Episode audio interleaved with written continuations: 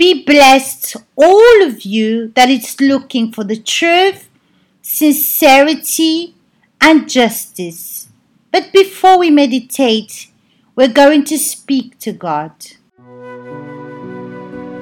My Lord and my God, you're the one that said, if we keep your commandments, we will dwell in your love. Because our love does not resolve anything in this life. Our love is selfish. We cannot compare with your love, my God. And really, my Father, we need to dwell in your word, to dwell in your love, my Father, to put your word into practice. This is the intelligent love.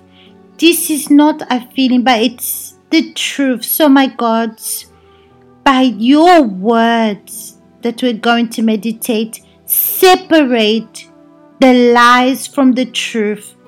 Make the difference from those who are and those who are not. Because there's people that's listening to us in this moment.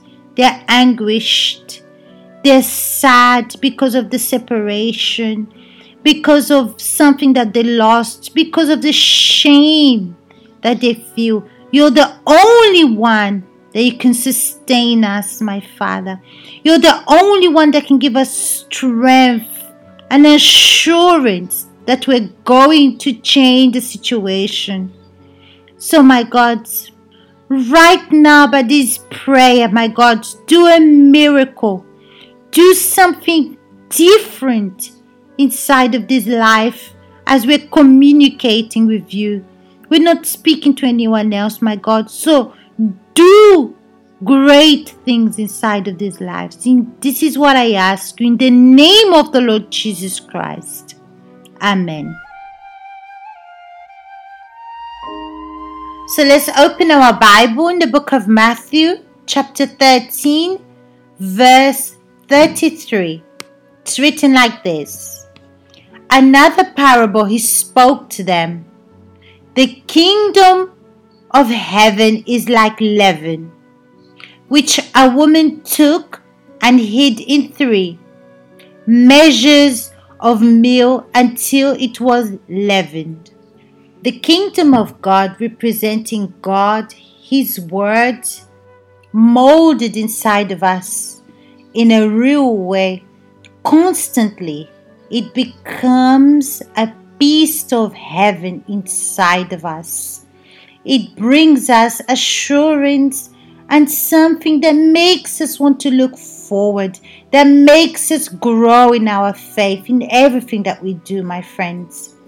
If you allow God to work inside of you, you see, for example, when you're going to make or bake a cake or even bread, the moment that you add the baking powder, it grows. The cake grows. The dough that you made grows.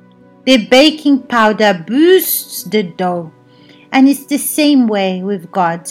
When you're born of His Spirit, when His Word dwells inside of you, you live with His Word every second of your life and you don't allow anything to take this away from your inside. So you become like this dough with baking powder that grows, that develops.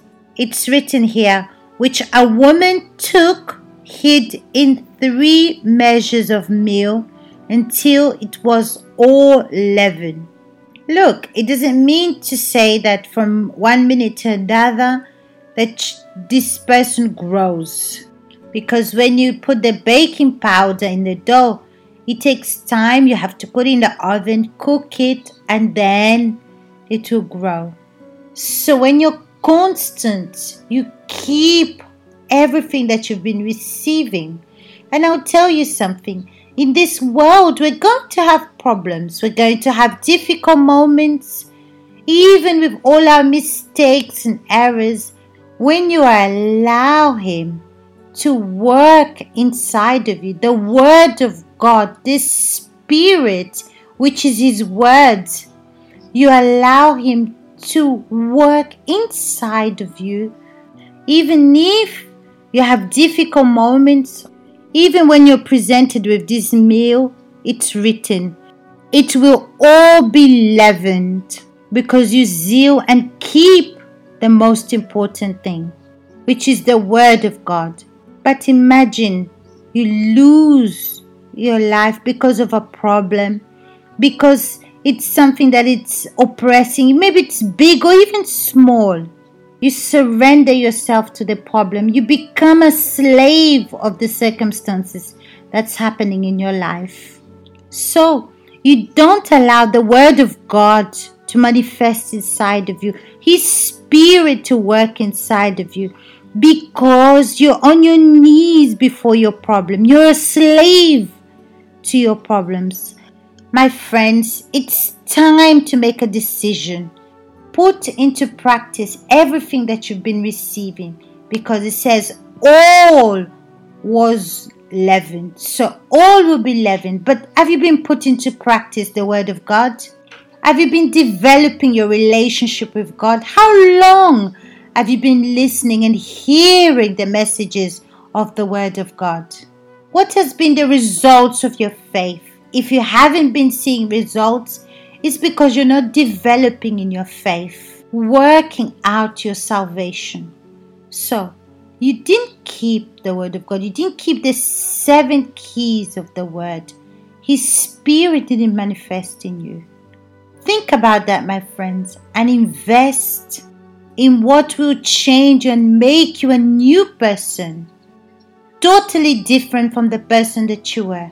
So we've come to the end of our meditation, and I'll see you back here next week meditating on the Word of God.